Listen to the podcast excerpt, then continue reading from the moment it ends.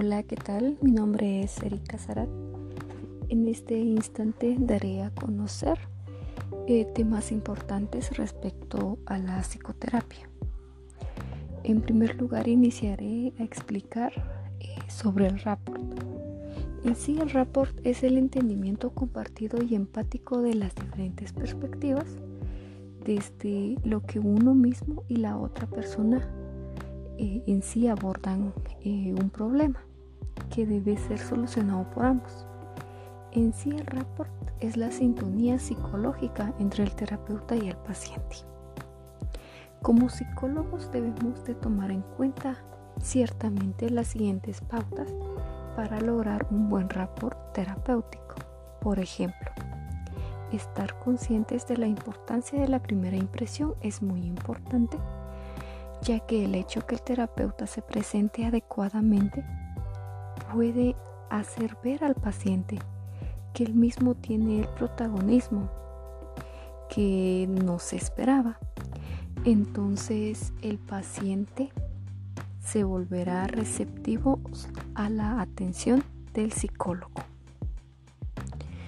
También Hacer que el lenguaje no verbal y el verbal casen entre sí es importante, ya que expresarse de manera limpia, sin contradicciones, entre lo que se dice y lo que se hace. Es muy necesario, por ejemplo, el por ejemplo, invitar al paciente a que explique su problema y a la vez el psicólogo mantenga los brazos cruzados, ciertamente dañará la relación terapéutica, ya que conocemos que con esta acción o conducta damos a conocer que se carece de importancia respecto a lo que se está hablando. Entonces en sí debemos de tener mucho cuidado eh, con el lenguaje corporal que damos a conocer a los pacientes. También es muy importante formular enunciados sin ambigüedades, ya que es necesario utilizar un lenguaje accesible, claro y sin espacios que puedan dar pie a dobles sentidos, ya que esto podría generar eh, rechazo y obviamente afectaría al rapport y lo cual no queremos. Entonces es muy necesario que sepamos eh, dirigir eh, la sesión psicoterapéutica. También eh, es importante que durante las sesiones psicoterapéuticas el psicólogo sea el mismo ¿sí? ya que independientemente del proceso que se esté dirigiendo, eh, se procure eh, dar a conocer su estilo personal al mismo, ¿verdad? No se puede pedir honestidad y congruencia al entrevistado si nosotros mismos no podemos ofrecerla. Entonces es importante quitarnos las máscaras, no fingir ser otras personas que realmente no somos. También es importante eh, el lugar donde se dará la, la atención psicológica. Es necesario tener una oficina adecuada, una buena iluminación, con aire acondicionado quizá. Eh, es, es, muy importante evitar eh, lugares ruidosos como pasillos o áreas comunes, ya que esto limitará el proceso y obtendrá interrupciones, entonces no se llegará al cometido. También es muy importante hacer sentir cómodo al entrevistado. Por ejemplo, darle la bienvenida, ¿qué tal? Mucho gusto. Sea bienvenido a nuestra primera sesión. Eh, vamos a tratar los siguientes temas, explicarle desde un principio eh, qué es lo que se va a tratar, ¿verdad? Y en cierto modo decirle, desea mm, agua, si desea ir al baño, ahí, ahí está por esa puerta, o algo así. Es muy necesario ser amable em, si se trata de cubrir todas las necesidades del entrevistado, por supuesto. Em, es necesario eh, darle la atención total durante el proceso para que se sienta cómodo y realice eh, todas em, las conductas o mm, demuestre realmente eh, lo que le afecta. Bueno, es también importante eh, buscar puntos en común entre el entrevistado y el paciente, ya que esto hará que se sienta como,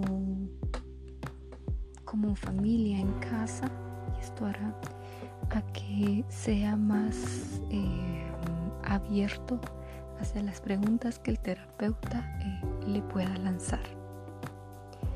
También es importante utilizar un lenguaje corporal abierto. Eh, como decía anteriormente, evitar los brazos y las piernas cruzadas.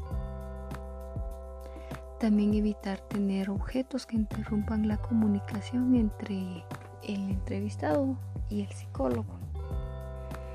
Em, también es importante determinar el estado anímico del entrevistado, ya que existen estados que durante el proceso de entrevista o de psicoterapia em, se detectan.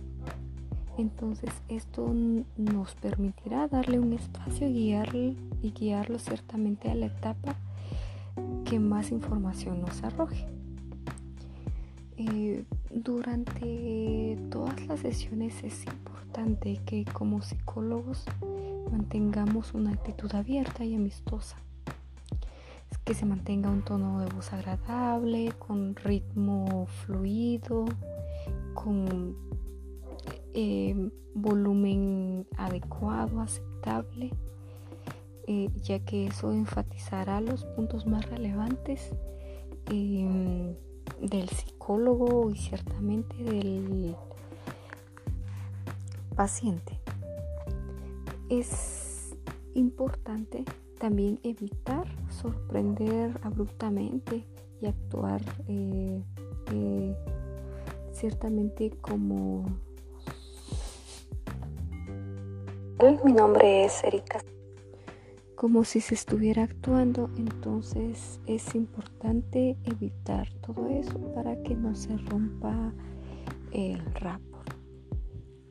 También es importante eh, aprovechar eh, ciertas oportunidades para incrementar un buen rapport entre el paciente y psicólogo cada vez que se vea eh, en sí que el paciente es muy interesado por ciertas cosas o por un tema en específico, es necesario crear vínculos, ya que esto nos favorecerá al momento de eh, llegar a conocer diversas cosas que nos ayudará a un diagnóstico.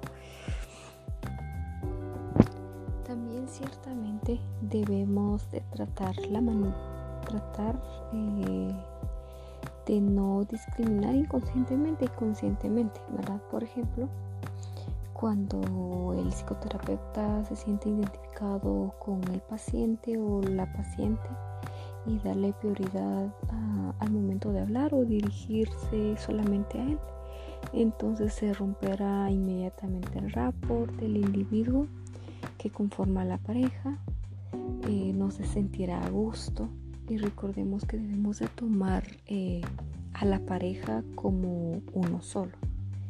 Entonces es muy importante y debemos de tener cuidado en ese aspecto. Em, hay ciertas técnicas que se aplican para reforzar el rapport, por ejemplo, la, la reformulación, el espejeo, es importante tomar en cuenta también el contacto visual, la expresión facial, que lo mencionaba anteriormente, la postura corporal del paciente, también el equilibrio emocional por medio de las palabras, miradas, etcétera, ¿verdad? Entonces, em, es muy importante observar la comunicación no verbal ya que los gestos nos eh, dan muchas pautas eh, hacia dónde dirigirnos, el sentir de, de la pareja, etc. Entonces también es necesario que se tomen en cuenta las siguientes acciones. Por ejemplo, el sonreír dentro de clínica es muy importante, es una impresión muy agradable ante el paciente. El optimismo es necesario e importante de igual forma, ya que demuestra que se es una persona eh, es una persona confiable realmente que cree en lo que dice. Para esto también es importante utilizar nombres propios. ¿A qué nos referimos con esto? Que cada vez que sea posible eh, se debe llamar al consultante por su nombre. Esto hará que el paciente se sienta cómodo y se adapte más rápido al proceso. Es necesario escuchar atentamente sin interrumpir al consultante y se debe tener paciencia para escuchar a aquellos que están hablando. Entonces también es eh, importante al inicio de la psicoterapia de pareja eh, obtener el consentimiento informado por parte de los pacientes.